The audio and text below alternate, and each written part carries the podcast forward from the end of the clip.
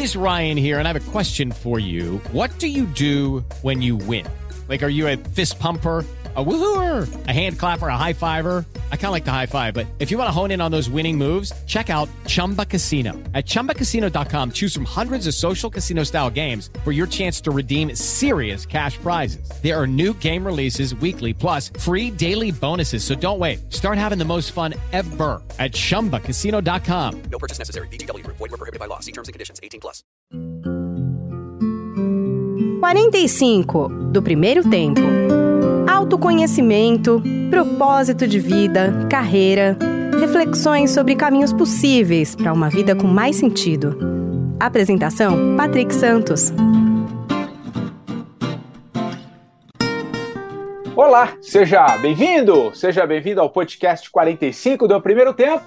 Toda semana um papo muito legal aqui com pessoas inspiradoras que têm muito a nos ensinar, compartilhar suas histórias nessa nossa jornada do autoconhecimento. Bom, antes de chamar aqui o meu convidado desta semana, um rápido recadinho para você para ir lá avaliar o nosso podcast, o 45 do primeiro tempo, de preferência com cinco estrelas, lá no Spotify. É bem simples, tem o um ícone bem abaixo ali da capa de abertura do podcast, e aí você vai lá, clica em cinco estrelas e, claro, ajuda a ranquear melhor o podcast 45 no primeiro tempo na plataforma do Spotify e, claro, consequentemente, chegando para muito mais gente. Super simples, vai lá, tem um ícone bem abaixo da capa de abertura, faça a sua avaliação. Tá bom? Recado passado, vamos ao papo desta semana, porque tenho certeza vai ser muito, muito legal. Olha só, o meu convidado de hoje é um especialista em dor da rejeição um sentimento comum que todos nós, em maior ou menor grau, experimentamos em nossas vidas. Certo de que é na alma que está a cura para todos os dramas humanos, esse meu convidado costuma dizer que a dor é também uma grande oportunidade de crescimento. O que não quer dizer que seja fácil lidar com ela, mas é bem possível também. Estou falando do médico pós-graduado em psiquiatria, medicina da dor, fundador e CEO da startup Médicos da Alma, o Dr. Ricardo Frota, ou simplesmente Rick, como é conhecido também esse hoje, além de médico, empreendedor, palestrante e comunicador digital. Tudo bem, Rick? Pô, que legal, cara, tê-lo, recebê-lo aqui no no 45. Finalmente vamos fazer esse papo, cara? Finalmente, obrigado, meu querido. Antes de mais nada, a toda a audiência que está aí nos ouvindo. É, quero agradecer a sua escuta e esse seu tempo disponibilizado para estar aqui, no, nos escutando, né? Então, que seja um tempo de fala que realmente toque o coração das pessoas, toque o nosso coração, né? A troca que a gente vai ter aqui entre eu e você. Quero agradecer muito, Patrick, por esse convite, porque realmente, se tem uma das coisas que é minha missão nesse mundo, é comunicar. Então, eu amo podcasts, TVs, rádios, livros, e o que tu, tu que imaginar, palco, você me der, eu tô indo. Eu amo isso, então agradeço muito esse espaço. E você tem muito o que falar, né? ainda mais nesse, nesse momento tudo que a gente está tá atravessando, e, e, por isso que eu quis trazê-lo aqui também para para o podcast, a gente já se conhece aí um, um, pouco mais de um ano, né? Eu, eu, é claro que a gente vai começar pelo começo, você vai contar um pouco a tua história, mas só contextualizando aqui para quem quem está conosco, eu conheço o, o Rick já há pouco mais de um ano, passei por uma consulta com ele num, num período, digamos assim, delicado, né? Que eu, que, eu, que eu vivi, mas foi super necessário. E nesse processo, nessa consulta com o Dr. Rick, foi. Eu vou, eu vou falar que Rick, né? Mas na época era para mim era Dr. Rick, depois depois ficou o Rick, foi muito, foi muito importante, porque eu acho que, é, que ele traz um valor que eu acho que é fundamental nos dias de hoje. Primeiro, que é esse, essa consulta mais longa, mais aprofundada, de não tentar entender as coisas apenas por um pequeno recorte, né? Tem questões mais profundas e foi, foi uma consulta que que comunicou com aquilo que eu chamo de verdade intrínseca, né? Quando você tocou ali em questões que é o que eu quero falar muito nesse papo contigo hoje, nessa aquela criança ferida que eu que, que eu carrego e tenho certeza que muitos de alguma maneira também carregam. Então foi a partir daí que veio a ideia de, de trazê-lo ainda mais, né, Rick? Num, num momento como esse que a gente está atravessando, que essas dores emocionais, né, com que a gente está vivendo hoje, tem afetado muita gente e não está fácil. Então a gente vai falar sobre isso, mas, cara, como que aqui é um papo solto, um papo gostoso, um papo leve, vamos começar a contar primeiro a tua história. Né? Como é que a medicina chega até você? Como é que você foi fazendo essa transição, cara, para uma medicina, digamos assim, mais humana, mais voltada para dentro, para esse autoconhecimento? Conta a tua história aí, porque eu acho que eu já falei ah. demais. O negócio é com você agora, vai lá. É, a, a, na verdade, a minha história pessoal se confunde com a minha profissional, é. É, na própria transição em si, né? Em que tudo começou, vamos dizer assim, eu não diria nem que começou, mas foi o despertar, foi o start, né? Porque começar começa quando a gente nasce, quando a gente é fecundado aqui, né? De fato, é isso começa a nossa jornada aqui nesse planeta. É, a minha, eu diria que eu tinha uma eterna insatisfação, assim, de, até mesmo na, durante a faculdade de medicina, eu tinha muita dúvida sobre qual a especialidade que eu quero, né? Eu amo essa questão da farmacologia, da fisiologia do ser humano, de, da própria, da, da integração, né, das, das patologias, e, e uma sede pelo próprio comportamento humano. Porém, a, a, faculdade de medicinas tradicionais, né, assim, ela não, não dá esse enfoque no comportamento humano, mas nas demais coisas, bem, bem científicas, claramente tem um, um belíssimo embasamento. Então eu me formei sem saber o que eu queria de fato me tornar como especialista, porque parecia que nada me agradava realmente. E, e, era, era um defeito, não sei ainda dizer se ainda é, mas um defeito da faculdade de medicina, especialmente brasileiras, né, se eu posso dizer pelas brasileiras, de não estar muita ênfase na saúde mental. Tipo, é uma cadeira que passa, sabe aquela cadeira na faculdade que só para constar no currículo? É tipo saúde mental, psiquiatria e psicologia é assim, infelizmente. Ainda é em muitas, mas eu vejo que cada vez mais está mudando. E aí eu passei, assim, sim, com conhecimento extremamente raso em saúde mental, então não passava pela minha cabeça me tornar um psiquiatra. E fui tentando ser anestesiologista, e fazia prova, era incrível, fazia as provas e não passava, né? Não passava. E aí até que chegou uma hora, assim, eu, entrei na psiquiatria dois anos, de, dois anos depois de formado. E então, é, nesse caso, o, foi assim, eu, eu, eu ah, um, um, amigo meu, ele falou assim, começou psiquiatria e falou assim, é a sua cara, psiquiatria. O Rick, o seu som diminuiu um pouco, não sei se foi... Tá. Ah, peraí, opa.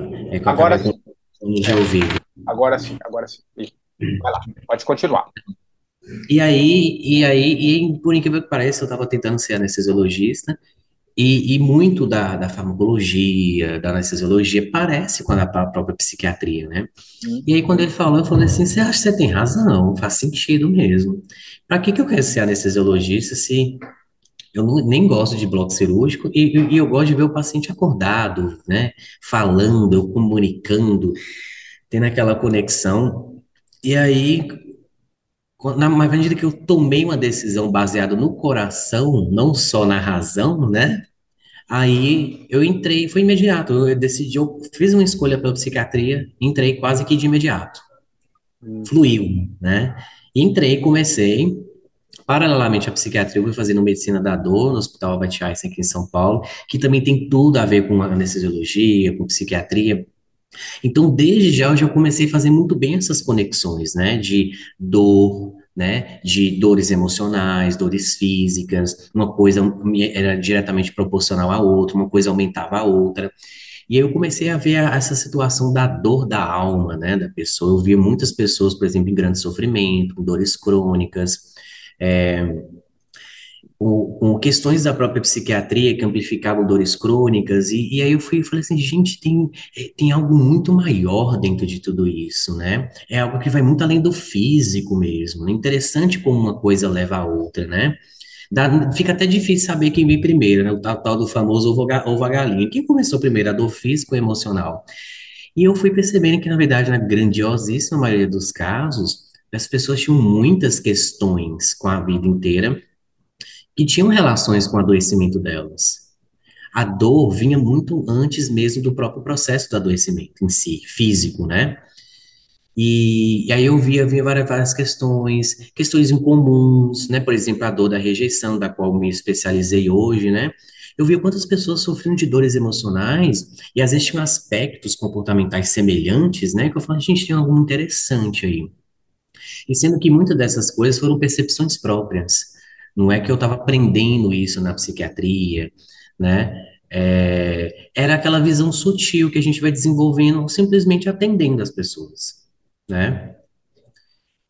E aí entrei na psiquiatria e tô lá, amei, assim, foi paixão de cara, né? Falei, não, realmente não tinha como ser outra, não ser psiquiatria. Mas aí, o que que aconteceu? Eu novamente entrei em conflito. Faltando seis meses para terminar a especialização em psiquiatria, eu já tinha terminado a de medicina da dor. Aí eu comecei a falar, pá, beleza, tá faltando seis meses só. E aí? Cadê um monte de explicações que tá rodando aqui na minha cabeça e ninguém tá me trazendo solução? Mas que monte de remédio, de doença e de diagnóstico e de exame? Tá, beleza, eu sei, isso é importante. Mas espera lá, é assim que eu vou atuar? Eu não me vejo atuando só dessa maneira. Até porque eu tô tendo tanta percepção, foi, foi muito importante para mim ter feito medicina da dor junto com psiquiatria, porque abriu muito a minha cabeça. E aí, é, e aí, o, aí até porque a, a formação era, com, era multiprofissional, então não era só médico, tinha fisioterapeuta, acupunturista, enfermeiro, e aí então eu pude ver a, a visão de outros profissionais, a não ser só a visão médica, né? E aí, faltando seis meses, eu entrei em conflito com a própria psiquiatria. Eu falei assim, gente, eu tenho que me achar, porque desse jeito não dá. É, eu eu tô há quase dez anos estudando aqui, aí eu vou simplesmente não vou fazer o quê na minha vida, né? E aí, com aquela questão que a gente às vezes procura mais fora do que dentro, né? Eu acreditava que o problema era a psiquiatria brasileira, né? Que não me oferecia os recursos necessários. E decidi que quando eu terminasse a psiquiatria, eu ia morar na Austrália. E aí lá eu ia tentar validar meu diploma, né? Enfim, viver e construir a minha carreira lá. Inclusive, até arrumei um estágio com um psiquiatra brasileiro que se especializou no mesmo hospital que eu em São Paulo, né? Lá em Perth, na Austrália. E aí, beleza, terminei a psiquiatria no início de 2014 e lá fui eu. Dois meses depois, lá fui eu morar na Austrália. Deixei tudo. Vendi carro, fiz de apartamento. Eu só fui com as roupas. Deixei tudo aqui no Brasil. Falei assim: é eu e a Austrália. E, e deu. Vamos para outro lado do mundo, né? Acho que é lá que está a solução. É lá que tá a solução. Gente, olha só. Se você, eh, se a gente soubesse antes que não precisava ir tão longe assim, para encontrar soluções, né? Mas tive que atravessar o mundo para falar, meu Deus, o que que eu fiz, né? Mas foi maravilhoso, porque eu chegando lá, aí no primeiro dia de estágio nesse hospital com esse psiquiatra brasileiro, aí eu comecei a acompanhar ele e eu vi, falei, caralho do céu, porra, é a mesma coisa. Não tá mudando nada, só mudou a língua, mais nada. Eu falei, o quê? E aí o processo levava seis, sete, oito anos. Falei, que? O que que eu vou ficar fazendo aqui? Mas outra faculdade, praticamente, você tá, eu já estou dez anos estudando. Não, eu tenho que fazer alguma coisa prática que realmente vai resolver essa minha angústia, né? Esses meus questionamentos.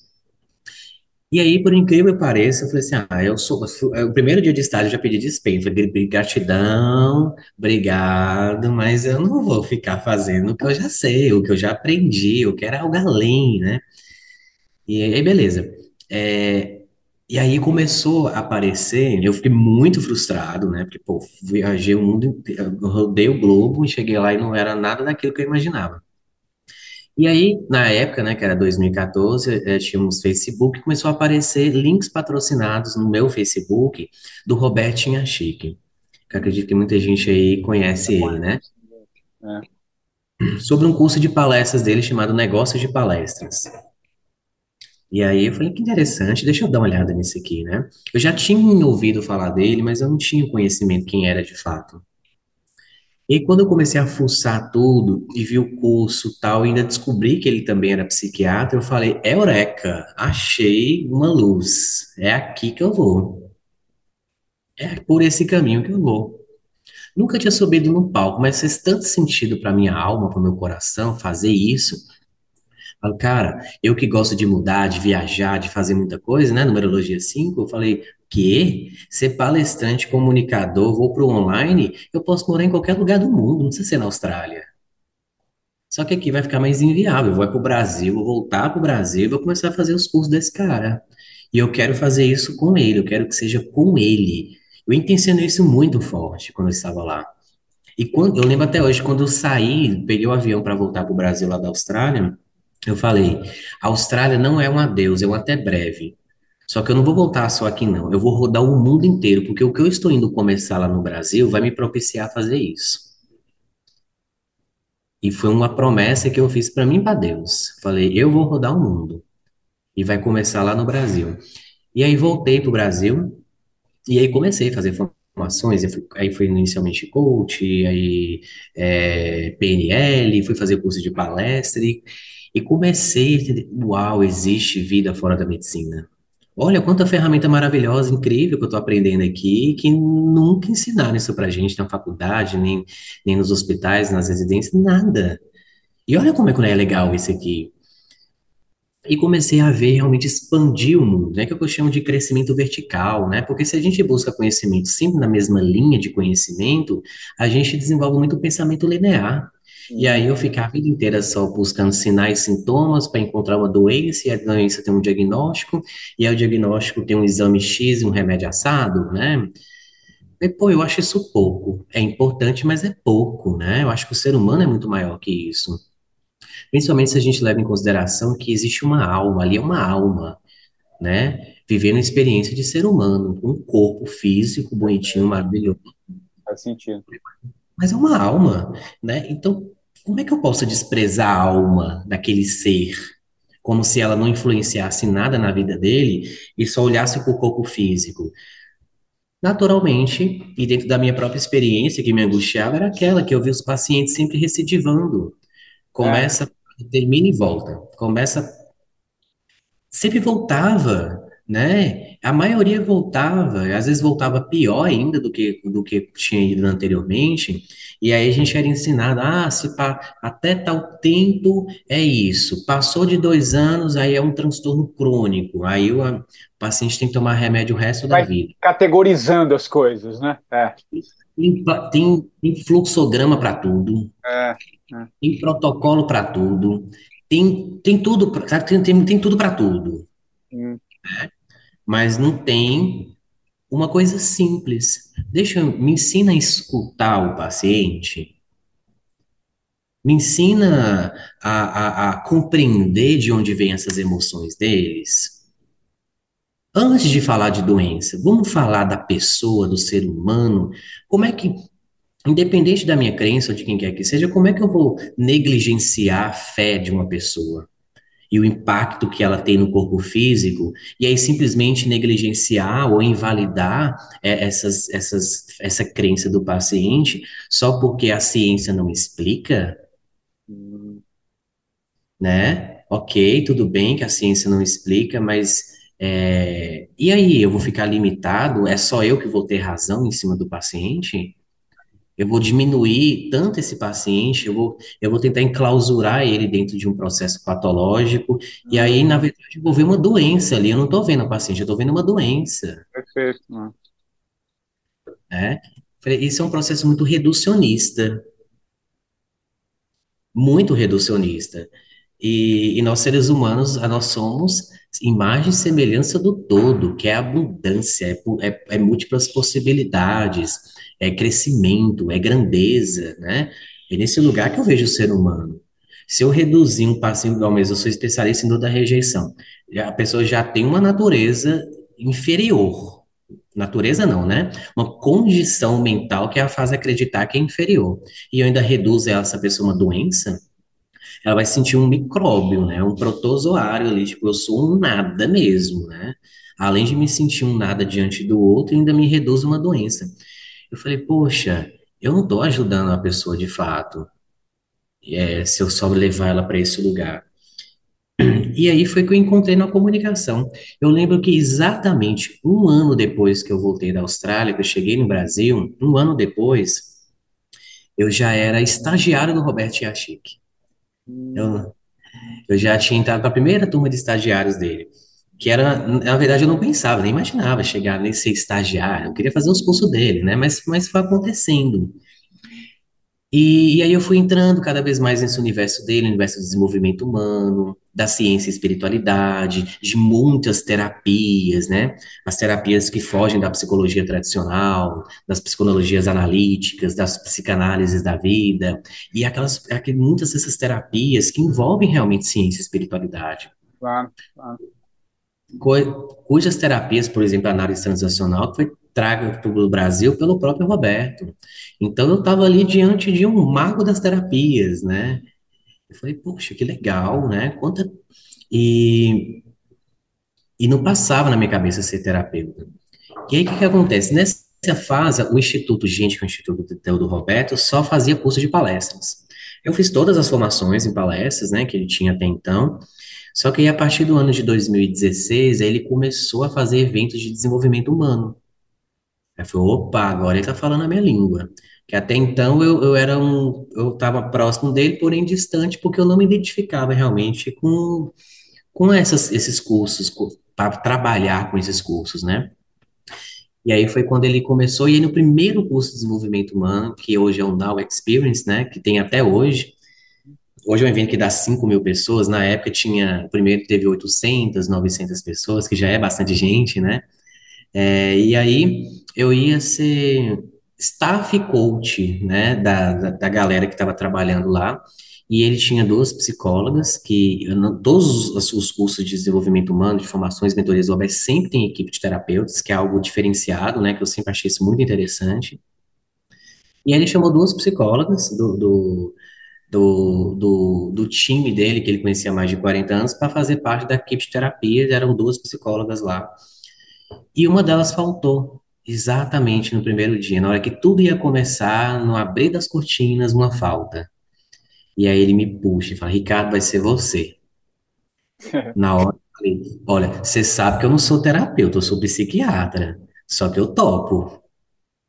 Eu prefiro muito mais ser um terapeuta, atuar como terapeuta do que como coach aqui, até porque eu fiz coach mais para mim mesmo, não foi para atuar Se conhecer mesmo, né? Você sabe que eu também tenho a formação de coaching também, para muito mais não para atuar, mas para se conhecer, porque é uma ótima ferramenta mesmo, né? Perfeito. É, é um pouco demonizado por quem não conhece. E é explorado também por, por outras É. maneiras, mas como ferramenta de autoconhecimento, concordo com você, faz muito sentido. É. Maravilhoso. Você me ajudou muito a organizar essa meu, esse meu início da minha transição, né? Porque ali começou a minha transição de fato, É. ali em 2014, né? Então me ajudou muito a organizar as coisas. É, E aí, E nessa aí- experiência ali de que ele te chamou, te abriu um outro campo, uma percepção. campo. uau, é aqui. É eu falei, meu. Deus, que delícia! E eu fui, assim, super bem sucedido nessa primeira experiência. Aí o Roberto gostou, falou, então agora você vai ser terapeuta. Falei, aceito. E aí, todo, todo aí, aí nisso ele foi criando cada vez mais e mais mentorias de desenvolvimento humano, foi expandindo muito cursos, eventos, desde eventos menores até eventos com 3, 4 mil pessoas, e aí depois eu, eu tava, é, só sei que no final da sala, fiquei até 2020 no Instituto Gente, como treinador do Instituto, Dei muitas aulas para as mentorias dele, muita coisa que eu aprendi lá dentro, muita coisa que eu trouxe também de fora lá para dentro.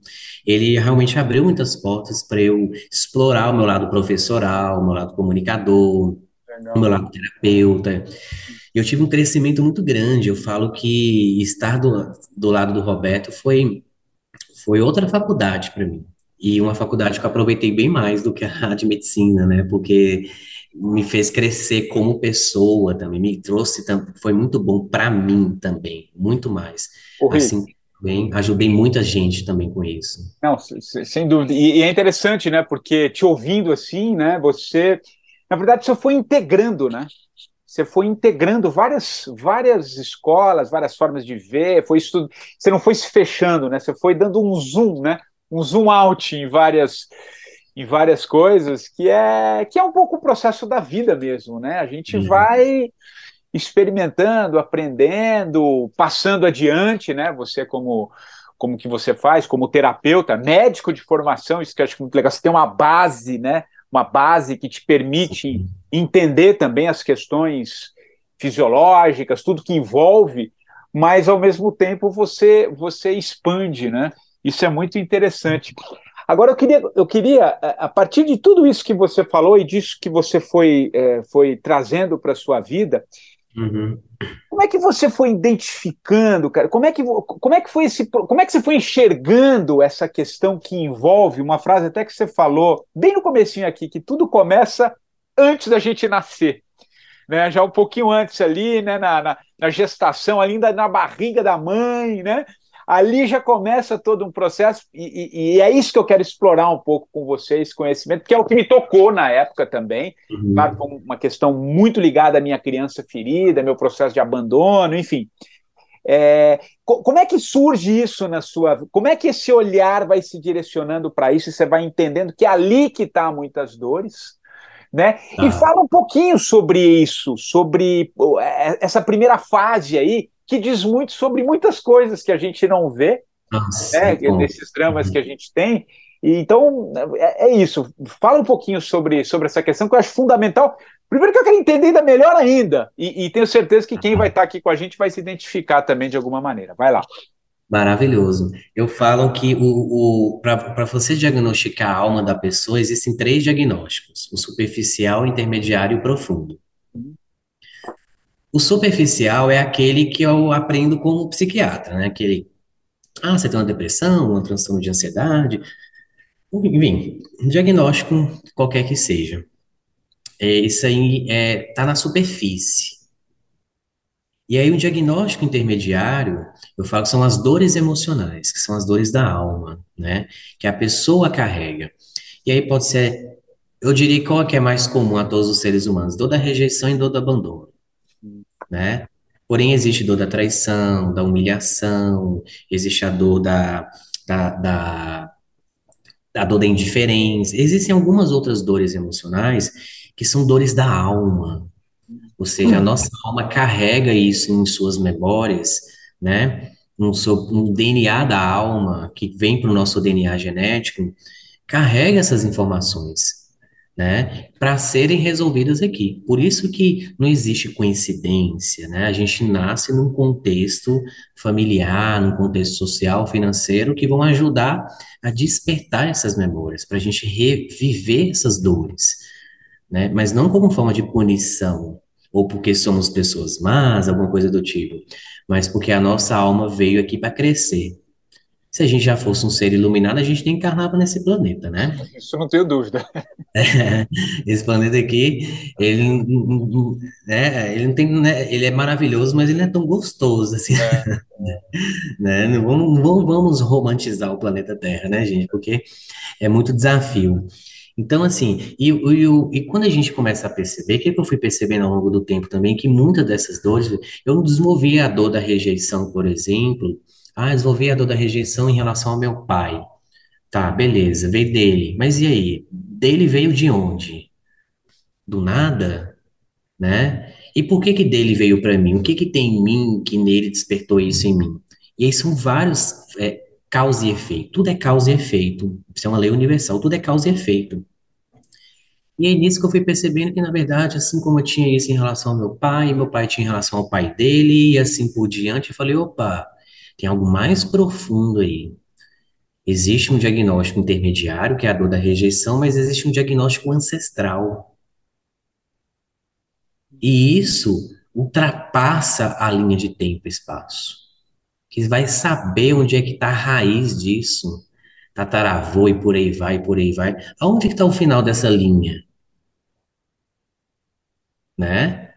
Se você começar a perceber bem onde está essa, é, é, é, onde essa linha final da dor, ou inicial da linha, inicia, vamos dizer assim, é onde inicia a nossa luz também. É de onde viemos. Se você, come, se você passar pelo processo de iluminação, nada mais é que um caminho de retorno. É um caminho de volta para casa. Porque a dor vai nos levar ao amor. E o amor é de onde viemos. Nós somos esse, amor, né? Isso é chamado de lei da polaridade, é uma lei universal. É uma lei do Caibalion, né? A lei da polaridade, né? Tá dentro, tá fora, é, alto, baixo, magro, gordo, feminino, masculino, né? Todos são é, energias opostas, porém totalmente complementares. Então, se eu pego o final da dor, eu vou encontrar o início da, da- do amor. Se eu pego a linha final do amor, eu vou encontrar com a dor. Porque a dor reflete onde não tem amor em mim. E onde tem amor em mim, reflete um dia, algo que foi dor e que eu aprendi a lição. Então, todo o processo de amor, que é do amor incondicional, antes de, de- nós nascemos essa pureza, esse amor incondicional. Só que a gente vem com essas cargas e memórias, trazidas dessa ancestralidade, da nossa alma, para serem resolvidos aqui. Então, quando a nossa criança nasce aqui, a gente fala, opa, esse mundo não é tão legal aqui não, né? Não- Acho que não me disseram. Se me disseram, eu não lembro. Mas não é tão legal assim, não. E aí a criança começa, se você começa a perceber, pode ter uma questão desde a concepção. Às vezes, por exemplo, a, a mãe, uma, uma, uma mulher que transou com um homem de maneira forçada, porque naquela época XYZ, mulher tinha que satisfazer a vontade sexual do homem, independente da dela, porque é uma função da esposa, né? Ou, ou- quant- quantas pessoas nasceram a partir de um abuso? Sem dúvida. né? Uma relação não consensual, né? Ho- Hoje, o fato de ter muitos assuntos em voga e à tona sobre isso, não é porque as pessoas estão cheias de mimimi, é porque muitas coisas não eram ditas, faladas, eram reprimidas. E aí, então, hoje, de tanto adoecimento mental, as coisas estão vindo tudo à tona. Tem que sujar muito para fazer faxina nesse planeta, tem que, a sujeira tem que vir à tona mesmo. E essa sujeirada, ela é ancestral, ela não começou nessas gerações, ela é ancestral. Então não adianta a gente romantizar o tempo dos nossos avós, dos nossos tataravós, a vida lá era muito mais fácil, mais legal. Não era fácil de jeito nenhum. Vai lá, no- vai lá no início, vai lá no, no tempo das cavernas, você queria viver naquele tempo? É, é. Né? Pergunta aos seus pais, seus avós, se eles não queriam viver com a facilidade que temos nesse mundo que vivemos hoje. Muito provavelmente eles gostariam, porque já passaram um perrengue, muito, muito perrengue para sobreviver, né? Então, assim, é, nesse lugar, a gente vai percebendo que carregamos dores, às vezes pode vir da concepção, pode vir de uma gestação. Quantas e quantas pacientes eu já vi, a mãe que vomitava muito, que é a hiperemese gravídica, né? Vomitava muito nos três primeiros meses, e aí tinha que, não conseguia. E, e- a gente vai percebendo questões do feminino, questões de que muitas vezes aquela mulher tem dificuldade com o seu feminino, de acessar o, a, a, a a matriz do seu útero, e aí vai abordando a história dessa mulher, uma mulher que muitas vezes tinha questões com TPM fortíssimas, com questões de menstruação, com questões de antecedentes em que as mães, as avós dessa mulher tinham problemas seríssimos com parto. Teve questões do feminino de muito abuso, de muito sofrimento, de muita dor, que ser mulher era muito difícil, né? Tanto questões básicas, agora a gente fala, nossa, minha avó não tinha absorvente, ela não sabia o que que era isso. E a gente vai pegando as dores dessa ancestralidade dessa pessoa, vindo, né? Vem vem vindo, né? vindo. É igual um tsunami. E essa, e essa ligação com a criança que está sendo gestada, ela é visceral, né? Ela, ela é, é- é- e, e aí é que, que, que vai desencadeando esse, esse processo, Rick, que, que, que aí vai desencadear em outras coisas, como você disse, né? Vem numa, numa linha aí que vai um sucedendo e a gente não vai enxergando, né? É interessante essa, essa, toda essa linha que você vai, vai fazendo. Isso, e aí muitas vezes, por exemplo, é muito comum essa pessoa tem um- uma hiperreatividade, algum estímulo externo, ela entra em uma crise de pânico, e aí você vem chegar aquela crise de pânico, vai começar a, a ou qualquer crise de outra natureza, e aí a gente vai ver que muitas vezes essa pessoa sente essa crise, não é porque aconteceu alguma coisa com ela especificamente, mas muitas vezes ela estava numa vida intrauterina, em que a mãe experimentou todas aquelas sensações, porque às vezes sofreu, é, às vezes tinha um marido que abandonava, às vezes tinha um, tem tanta história que a gente vai vendo, e aí, muitas vezes uma mãe que era sobrecarregada tinha sete, oito filhos, e aí, quando a gente vai ver a história dessa pessoa, tinha um parto, naquele parto usou fórceps, a gente já percebe uma, uma, uma criança que nasceu dentro de uma violência obstétrica. É, Tem um então, fator gerador, né? Tem um fator gerador, né? É interessante sempre tem.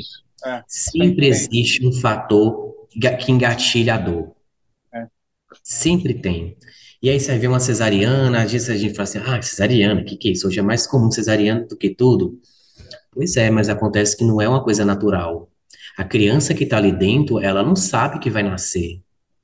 E aí tira ela da barriga, porque o próprio corpo prepara a criança, ó, tá chegando, você vai sair. Existe o tempo natural das coisas. É um adulto que não vai saber respeitar o tempo natural das coisas. É aquele ansioso, é aquele que eu quero logo, eu quero agora. Muita gente que tem transtorno de ansiedade generalizada, por exemplo, você vai investigar a história, nasceu de cesariana. Ou nasceu prematuro, por algum motivo, ou nasceu, foi para incubadora. Muitas vezes você nem ter é, passado pela mãe, recebido aquele acolo da mãe. E aí, por exemplo, é uma- às vezes um adulto que fala assim, que sofre de rejeição da mãe. Mas não é que a mãe rejeitou, mas é porque nasceu, teve alguma complicação, foi com cesariana e teve que ir para uma incubadora, e aí sentiu-se rejeitado pela mãe desde então. É, é, nossa, é muito, tem- faz, faz sentido assim, né? Porque tem, tem um livro que eu gosto muito, que eu é, que, é, que é a base do, do, do Pathwork, que chama Não Temas o Mal, da, da, da Eva Pierrakos, né? Que ela, ela, e, e de alguma maneira, é, é, o livro também, na primeira parte desse livro, ele mergulha muito nessa criança. Fala muito dessa criança ferida, né? Porque a criança ali, ela não tem noção das coisas, né? Ela está num processo. Primeiro que ela precisa ser cuidada, né? Então, às Aham. vezes, uma, alguma coisa que acontece, alguma fala ali, ela não tem esse, esse conhecimento para processar aquilo de uma maneira mais natural, como um adulto que pode tratar, e isso vai desencadeando, tem muito a ver com isso que você está falando, né, Gua? Com esses, esses processos, né? E aí, legal que a gente está cronologicamente avançando um pouco, como é que isso vai processando nessa, nessa criança e o que, que ela vai é, é, guardando ou, ou, colocando naquele quartinho que vai desencadeando esse processo entrando numa vida adulta que normalmente Ah, ela não enxerga e aí talvez vai ter que mexer com isso. E que acho que é legal a gente avançar aí.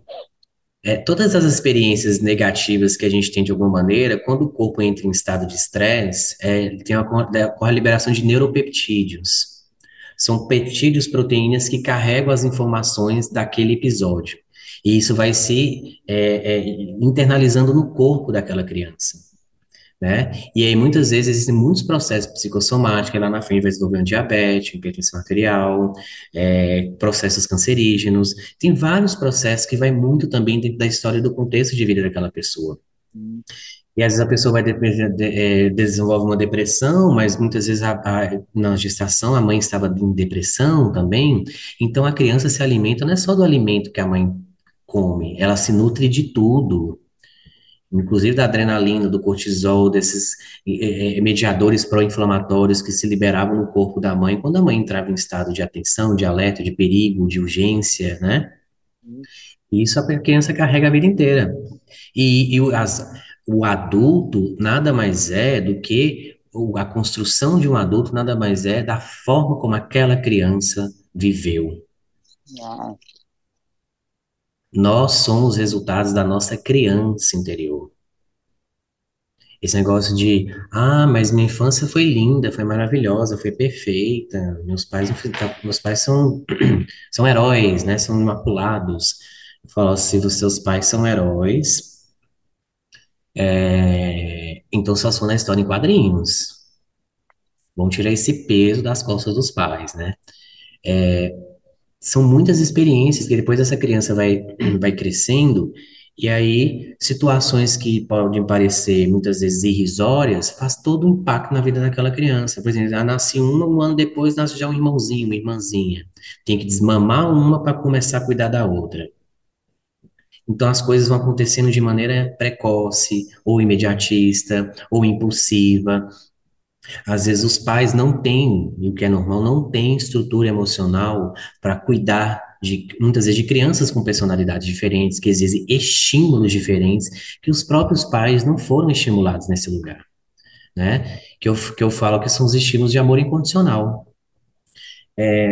Muitos falar que o, a- o pai ama incondicionalmente, até a página 10. Ama incondicionalmente até onde foi amado e onde aprendeu o que é amor. E a criança desperta isso também muito nos pais. Mas o que é neurose, e uma vez não curada essas neuroses, que vêm dessas dores emocionais que esses pais carregam da sua própria ancestralidade, Se eles não têm consciência dessas dores, dos seus comportamentos doentios, eles vão ensinar a criança a fazer a mesma coisa, que criança aprende copiando os pais. Neurônio espelho. Neurônio espelho. Me, me veio um pouco aquela, aquela letra do, do, do, Legião, né? Pais e filhos, né? São crianças como você, o que você vai ser quando você crescer, você né? Crescer. Poeta Renato Russo já dizia, faz muito sentido mesmo, né? Por isso que a gente essa é, é, é, essa compreensão né? Ter, buscar essa compreensão para que você ali, com as suas dores, nos seus, quando você tiver os seus filhos, né? quanto mais você vai. Eu quero dizer o seguinte, né? Me, me ocorre aqui como reflexão. Quanto mais você vai entendendo e se conhecendo, e conhecendo esse processo a qual você bem mencionou, né? Que vai, que vai escalando na vida, talvez Sim. esse seja o, o, digamos, um pulo do gato para que as coisas comecem a melhorar e, e, a gente não repasse tanto, né, como a gente recebeu de alguma maneira, né? Muito, é muito bonito isso, né, de um, de um é bonito que eu quero dizer no sentido de, uau, é aqui que tá, né? Que... Exato. É. A cura, a cura é um, é um mergulho na sua própria história. Se você viver nadando no raso, você vai viver ser uma pessoa rasa. Pessoa rasa é reservatório para doenças. Se você se aprofunda, você vai encontrar as respostas dentro de você. Nossa, achei, achei, achei, muito interessante isso. A cura é um mergulho na própria história, né? Já até achei o título aqui da nossa conversa, porque é, é, é, é isso, né? Só que a gente foge dela, né, Rick? Acho que a tendência. A tendência, nossa, eu sei bem o que é isso. Eu e tenho certeza que muitos que estão conosco aqui, né? A gente vai a gente vai fugindo, porque é difícil, né? É, não estou dizendo que, que não, não tem, não tem outro caminho, né? Ou, ou se tiver, você me fala aí, você me mas...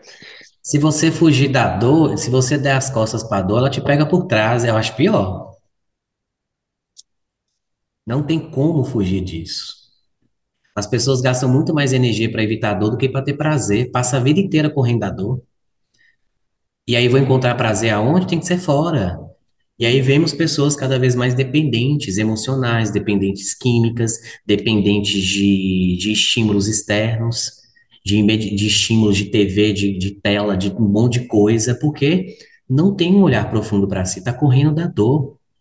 Ah, mas eu tenho medo. Ah, e se, e, e se eu fizer isso e ficar louco? E se eu, é assim, né? Mas e se, e se eu não voltar? E se não der certo? Né? A própria utilização, por exemplo, de medicinas psicodélicas, de, de outras formas terapêuticas, de outras medicinas, que vai nesse lugar com muita profundidade, é amedrontador para muita gente, porque fala, meu Deus, aonde eu vou se isso me leva? E se eu não voltar? Eu falo, voltar, você volta. Eu acho que você deveria pensar, eu acho que ficar onde você está é que não dá. Porque senão você vai morrer de exatamente disso que você está fugindo. Seu corpo não vai aguentar viver em tanto estresse, em estímulos de dor por tanto tempo. Você vai ter um, o seu corpo vai adoecer. É a então, vida, a vida conversando com a gente né, o tempo todo, né? Não, o tempo inteiro, gente, o tempo inteiro. Só vê quem tá, quem tem olhos de ver, né? Que fala. Só se você tiver realmente uma pessoa observativa, em, em presença, tem um, um olhar sutil para as coisas, mais perceptiva, mais contemplativa, né? Se você tem momentos no seu dia que você tem para orar, para meditar, para respirar, né? Para olhar para você, para buscar algo para você, para fazer algo por você, ter ações amorosas consigo mesmo, né? Olhar no espelho e começar a perceber o que, que você gosta de fato em você e também aquilo que não gosta. Porque o amor próprio, ele nos ensina a olhar para a realidade. O amor próprio é um lugar de que eu olho para aquilo que, se eu tenho resultados na minha vida que não são coerentes com a minha verdade, então é porque está faltando amor próprio. Eu não estou olhando para mim, eu estou fugindo de me amar, porque provavelmente eu estou vivendo em rótulos para ganhar aprovação externa. Faz muito sentido. E esse amor próprio, não, não vamos romantizar, não, já, é, é, tem muita romantização em cima de amor. Amor não é romance. Amor é um olhar profundo de si mesmo.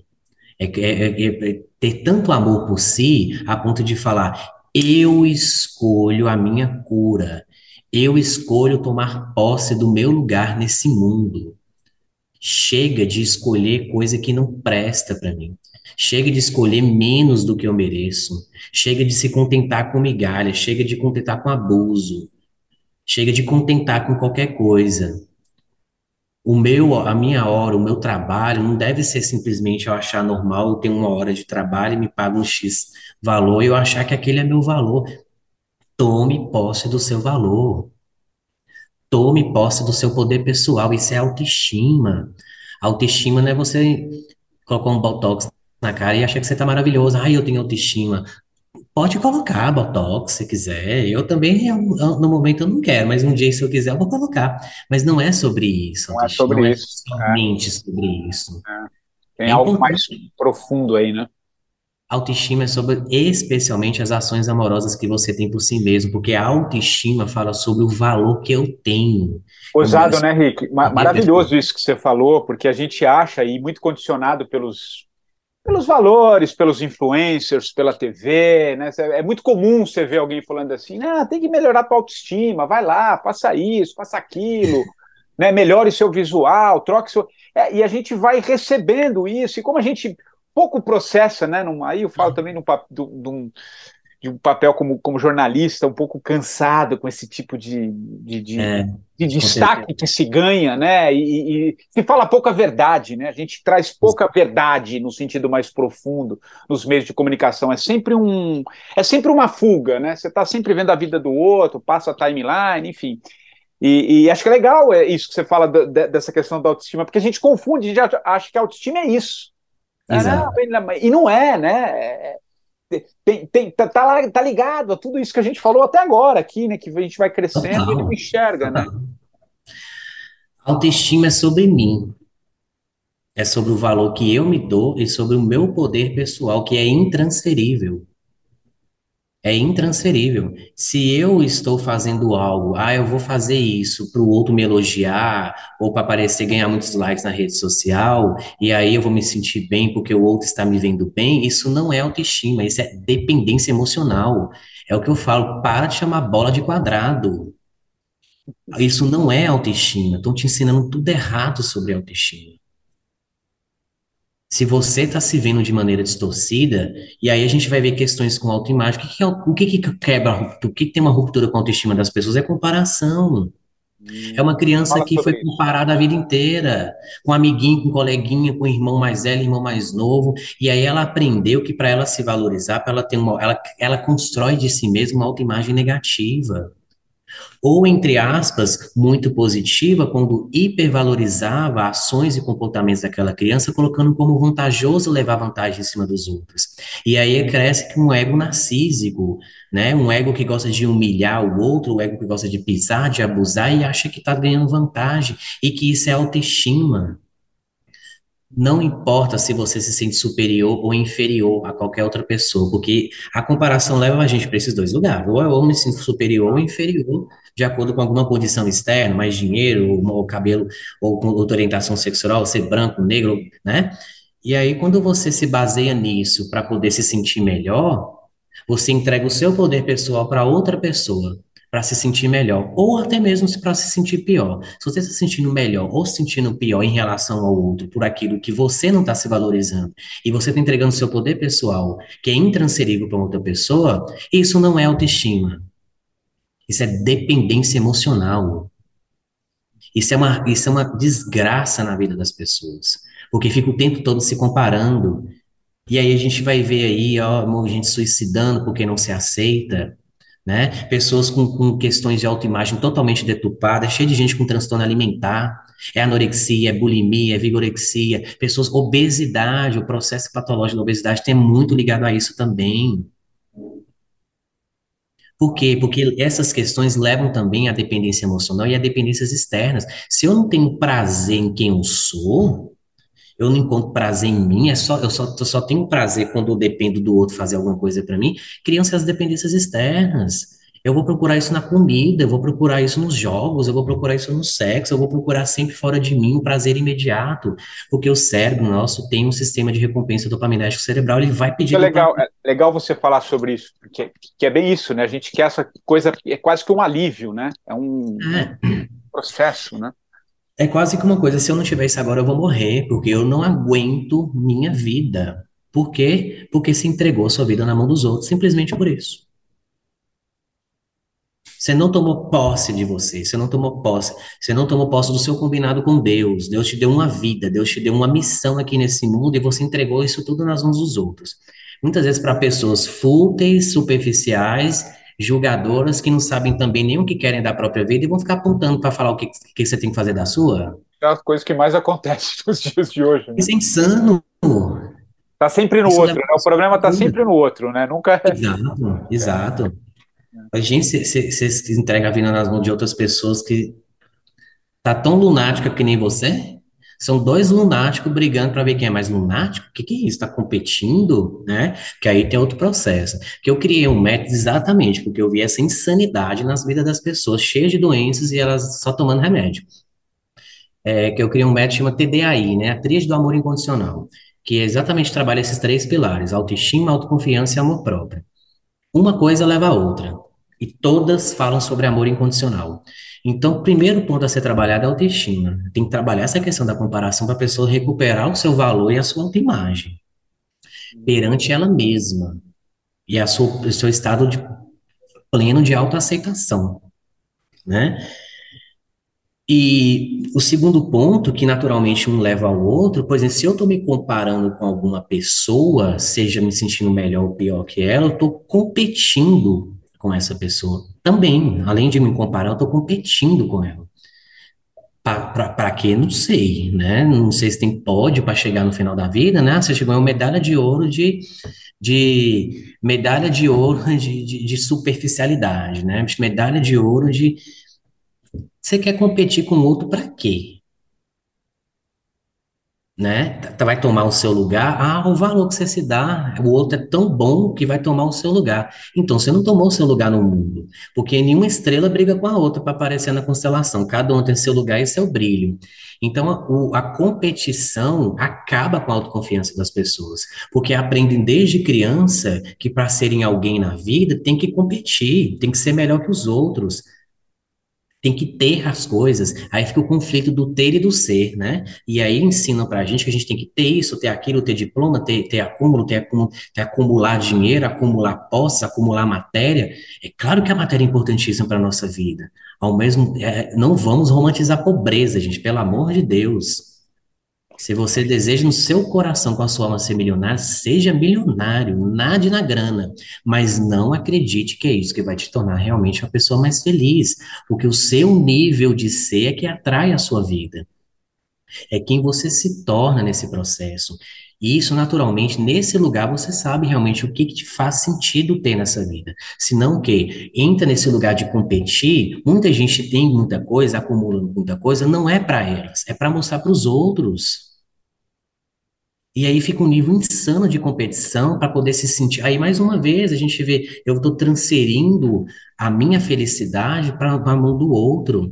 Se eu tenho mais que o outro, eu sou mais feliz que o outro. Eu quero me sentir melhor que o outro, tendo mais que o outro. Mas a pessoa sequer sabe qual é o lugar dela aqui no mundo. A competição arrasa a autoconfiança das pessoas. Arrasa, que acumula, acumula coisa, acumula coisa, compra coisa, compra coisa, compra coisa, e ninguém entende é a dimensão da quantidade de coisa e sempre tá com a sensação que tá faltando, que não tem as coisas, que nunca tem o suficiente, que sempre tá precisando de mais, nunca tem, nunca, nunca conseguem ser gratos com o que já tem, só pensam no que tá faltando, só fica na falta. É falta de amor isso, não é falta de matéria. Não, maravilhoso, porque é, é, é, bem isso, né? E, e, é um pouco que a gente. É, tudo é, é tudo assim. É, eu acho que o, o, momento que a gente vive está muito acentuado isso, pelo menos visualmente, né? A gente percebe, e acho que você também, como um médico, não um terapeuta, um médico que está acostumado, recebe em consultório, está muito latente, né? muito forte, e ao mesmo tempo tem, né? E ao mesmo como tudo é tudo né, é paradoxal, né? E ao mesmo tempo tem gente também caminhando, né? Buscando, entendendo isso num sentido mais num sentido mais profundo, né? E, pô, tem várias coisas aqui que me ocorreram, a gente está caminhando aqui para o fim, mas eu acho que tem duas coisinhas que eu quero tirar contigo ainda, o, Rick, eu acho legal. Primeiro, numa, numa resposta anterior, que a gente está falando dessa dificuldade, desse medo, né? Que a gente tem um medo ali de mexer com aquilo, não vou, uhum. não vou mergulhar tal. É, até que ponto isso, é, esse medo, esse não querer, vai, vai um, tornando a, a, nossa vida insustentável. Porque, é, se, como você disse, não existe acaso e, tá, e, e, tudo é uma ação e reação a tudo, né? O que, que eu uhum. quero dizer com isso? Isso é muito comum, esse momento que a gente está vivendo. As pessoas que estão que já não aguentam mais, ou um relacionamento que não faz mais sentido, ou um trabalho aquele trabalho que não, olha, não dá mais, mas eu, ah, mas eu fiz minha vida inteira aqui, como é que eu vou largar aqui? Só que você está adoecendo, psiquicamente você não consegue acordar, mas você vai, você vai, você vai, né? Eu, eu, eu sei bem o que é isso, de, de alguma maneira. Mas assim, é, é, eu queria te ouvir, acho que é legal vindo uma explicação de um, uma fala de, um, de alguém que conhece e lida com isso diariamente, que não adianta você esticar a corda. É, que só uma hora vai estourar, né? Mas eu sei que é duro, né? Mas como que a gente percebe e, e, e altera? Se é que como é que a gente faz esse, esse processo, Rick? Eu tenho certeza que muita gente enfrenta isso e passa, cara, mas não tem segredo, é o que você falou, ou vai, ou mergulha nele, vai vir dor, e, e o que, que seria essa dor, depressão, esse, uhum. essa noite escura da alma, né? Fala é. um pouco sobre, sobre isso, que eu acho que é, vale muito. A nossa principal dor é aquela que mais vai nos levar a buscar a cura, porque é aí que está o nosso dom. Resistir ao seu dom é resistir à sua missão nesse mundo. Se hoje você não se encontra feliz em um casamento, por mais que tenha sido feliz, ou no, no trabalho, ou na sua própria saúde, é porque você está resistindo ao seu dom. A vida está te convidando a ir para o próximo nível, para você mergulhar dentro de si e resolver, porque essa dor que se repete na sua vida, independente da área que seja, porque é o mais salgado em todo lugar, né? É, não é só um ponto da vida que está ruim, normalmente se espalha. É, é aí que está o famoso tesouro no final do arco-íris o pote de ouro, né? Exatamente. e essa expressão também. Né? Então não tente. É, se você é, for uma pessoa que é, olhar de maneira rasa para a dor, seus resultados serão rasos. E está tudo bem, é uma escolha. Você tem, nós somos adultos. Adulto escolhe o tempo todo, o tempo inteiro, tem o poder de escolher não é uma criança. A criança tem limitação nas suas escolhas, né? Muitas vezes é o adulto que tem que escolher para a criança. Agora, uma vez que você é adulto, não. Você é o responsável pela sua vida. Ninguém pode fazer co muitas coisas que somente você é o que tem que fazer para mudar a sua realidade. Porque você é que cria a sua realidade. Não tem como terceirizar isso. Né? Então, o... você tem o poder de escolher. Agora, você quer escolher bem? Escolha a verdade. Escolha a verdade. Dou o que doer. Porque, agora, escolher mentira, a conta chega. Eu diria Para... que a grande crise que a gente vive é a crise da verdade. Exatamente, a crise da verdade. Não adianta mentir mais para si mesmo. Não adianta ficar mentindo para os outros. Não adianta ficar ten tentando se esconder atrás de roupas, atrás de status, atrás de religião, atrás de relacionamentos que não vão sustentar as suas mentiras. É você olhar para você com humildade, com coragem, e falar assim: eu sou essa pessoa. Prazer, eu sou o Rick Frota, com os meus defeitos e com as minhas qualidades. Ninguém é perfeito. Aceite a sua imperfeição. Que quando você aceita a sua imperfeição, você caminha.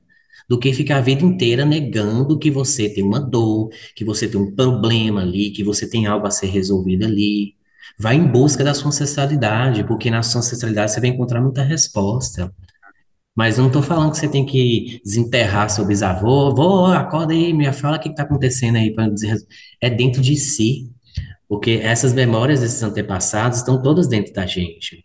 É. Cabe a gente olhar para isso, olhar. O que mais tem nesse mundo hoje são formas de, de terapias, de eventos, de desenvolvimento humano, de cursos, de mentorias, né? Hoje eu dou, eu É. dou palestra para empresas exatamente para cura das empresas. Porque se a gente está falando de gente, né? Eu, eu, eu faço treinamentos exatamente para isso. Então, Não, e, e, e aí, a partir dessa resposta que você deu agora no final, e aí a, a, a pergunta que me falta aqui antes de pedir falar do, do, do livro e da música, que é exatamente isso, que eu queria trazer o seu olhar sobre sobre sobre esse, esse, esse, esse momento assim, né? Porque você é, é, você falou, ah, porque você tem curso, tem curso, tem palestra, você abre o, o, o YouTube aqui, as redes sociais, claro, tem um monte de porcaria, mas também tem muita coisa boa. É tudo uma questão de você. As pessoas falam assim, é, eu, às vezes a, a pessoa fala assim, ah, você é, só tem porcaria na internet, rede social. Eu falei, não, tem porcaria, mas também tem muita coisa boa. Tudo é uma questão de por onde você olha, o que, que você enxerga, né? Então, o que, que eu queria, para a gente encerrar o papo, o, o, Ricky, que você trouxesse um pouco esse, esse seu olhar sobre esse momento tem muita coisa boa, tem muitos caminhos né, que, que, que, que, que podem ser buscados é, também, né? Porque se você quiser, isso que você acabou de falar, fuga você vai ter, a gente já sabe onde está. Mas tem também outros caminhos, né? Que antes não tinha, não que não tinha, mas não tinha talvez nessa quantidade. Tem muita, É, coisa, tem muita coisa de graça, tem muita coisa que. Tem muita gente fazendo coisa legal, enfim. É, qual que é o teu olhar sobre, sobre esse momento? E se você está otimista ou pessimista, por onde você circula nesse âmbito, que é uma pergunta que eu sempre faço aqui também para quem vê no podcast.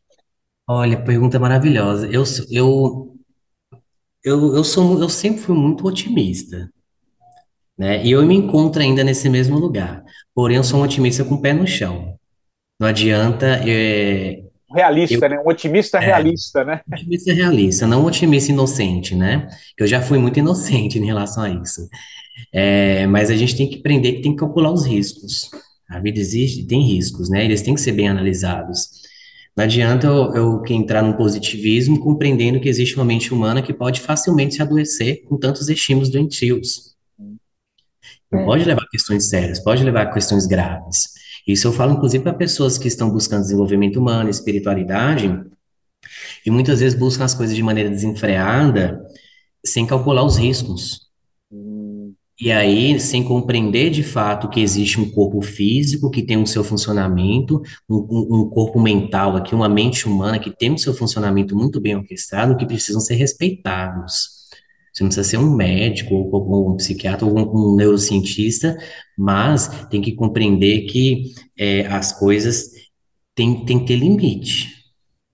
Esse limite quem dá somos nós mesmos, porque nós somos adultos para fazer escolhas conscientes, né? De compreender que não adianta consumir, fazer coisa demais para tentar acelerar resultado, porque isso não acontece. Porque tudo tem um tempo natural de acontecer, né? Então, o corpo humano ele não é robótico, né? E, e o que eu posso é, trazer de, de, de, de, de conselho para vocês é busquem com profundidade a história de vocês, sempre respeitando o seu tempo e a sua consciência. Você não vai evoluir no mesmo tempo de ninguém, é só o seu tempo. Então, não compare se, por exemplo, você não estiver tendo determinados resultados que outras pessoas estão tendo. Elas estão no tempo delas. Não queira, porque não é sobre velocidade, é sobre consistência e constância. Tudo nessa vida é sobre consistência, respeitar os processos, o tempo natural das coisas. Uau. Aí acontece. Maravilhoso, tem muito, tem muito sentido. Ótimo, perfeito. Bom, Ricky, maravilhoso, cara, esse, esse papo contigo. Chegamos naquela parte. Eu tô, primeiro que eu estou curioso para saber que livro que você vai indicar e por que desse livro, né? Eu sempre gosto, é sempre uma, uma parte que eu gosto, porque tem a ver com a, com a história da pessoa, ou pelo menos é um livro que desencadeou algum processo. Então, eu queria, tô, tô bem curioso para saber qual livro e qual e por que desse livro. E na sequência, cara, engata aí uma, uma música para encerrar a nossa, nossa versão podcast. Vai lá. O livro um livro que eu amo, que eu já estudei ele de cabo a rabo, chama As Cinco Feridas Emocionais, da Lise Bourbeau. É Lise com S, né? L-I-S-E, e Bourbeau, ela é B-O-U-R-B-E-A-U. É o sobrenome francês, Lise Bourbeau. O livro chama Cinco Feridas Emocionais. Aí fala dessa rejeição, abandono, traição, humilhação, injustiça. Gente, é um livro que você toma um tapa atrás do outro, assim. Fala, meu, tá falando de mim, tá falando da minha vida. É. Oh, né? Maravilhoso, maravilhoso. Não, não conhecia. Muito bom, muito bom. E a música? E a música? Ai, gente, a música, como é que eu posso descrever a música? Eu acho que a música a gente pode colocar aquela que você deu a ideia, Pais e Filhos. Tem a ver, né? Legião Urbana, né? São crianças, pô, maravilhoso, maravilhoso. Me ocorreu aqui a partir da sua fala, né? É, muito boa, muito boa. Pô, Renato Russo é um grande poeta, né? Na, na, pelo menos da minha geração, assim, e tinha uma leitura da, da vida, desse, desses conflitos humanos e, dessas, e, e de uma forma muito sutil também. Ele traz muitas coisas legais. Maravilhoso, gostei. Vicky, pô, muito obrigado, cara. Foi uma delícia esse papo. Finalmente ele saiu, né? Então eu queria muito te agradecer aqui pela por você compartilhar a tua história, que você continue nessa nessa jornada aí ajudando muita gente. Tenho certeza que quem quiser conhecer a tua história vai vai se deparar com coisas aí muito legais. Valeu, meu querido. Meu querido, eu também fico muito grato pelo convite, pelo espaço que você abriu. Falar com você foi um grande prazer e que o seu trabalho cresça, amadureça e multiplique-se aí para mais e mais pessoas darem ouvido, já que você dá esse espaço para que assuntos tão interessantes que crescem, que, que, que, que nos edificam realmente, atinjam mais e mais pessoas. Então, parabéns pelo seu trabalho, pela sua missão, que é linda e maravilhosa. Maravilhoso. Obrigado, Rick. O 45 do primeiro tempo, você já sabe, volta na próxima semana, sempre trazendo um novo convidado. Aliás, se quiser indicar alguém também, vai lá no meu Instagram, o patricksantos.oficial, mande lá um direct, quem sabe o seu convidado, a sua sugestão também não aparece aqui no 45. Nós voltamos na próxima semana. Um abraço e até lá.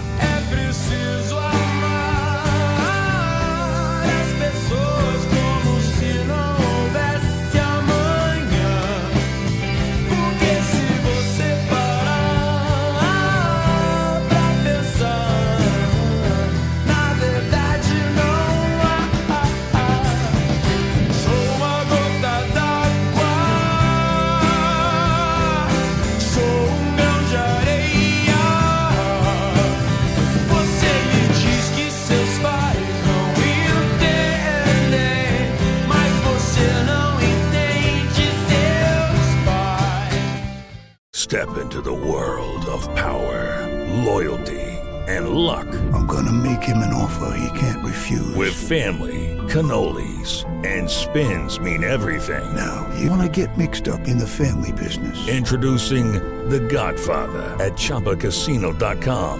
Test your luck in the shadowy world of The Godfather slot. Someday, I will call upon you to do a service for me. Play The Godfather now at Choppacasino.com. Welcome to the family. No purchase necessary. VGW Group. Void where prohibited by law. 18 plus. Terms and conditions apply.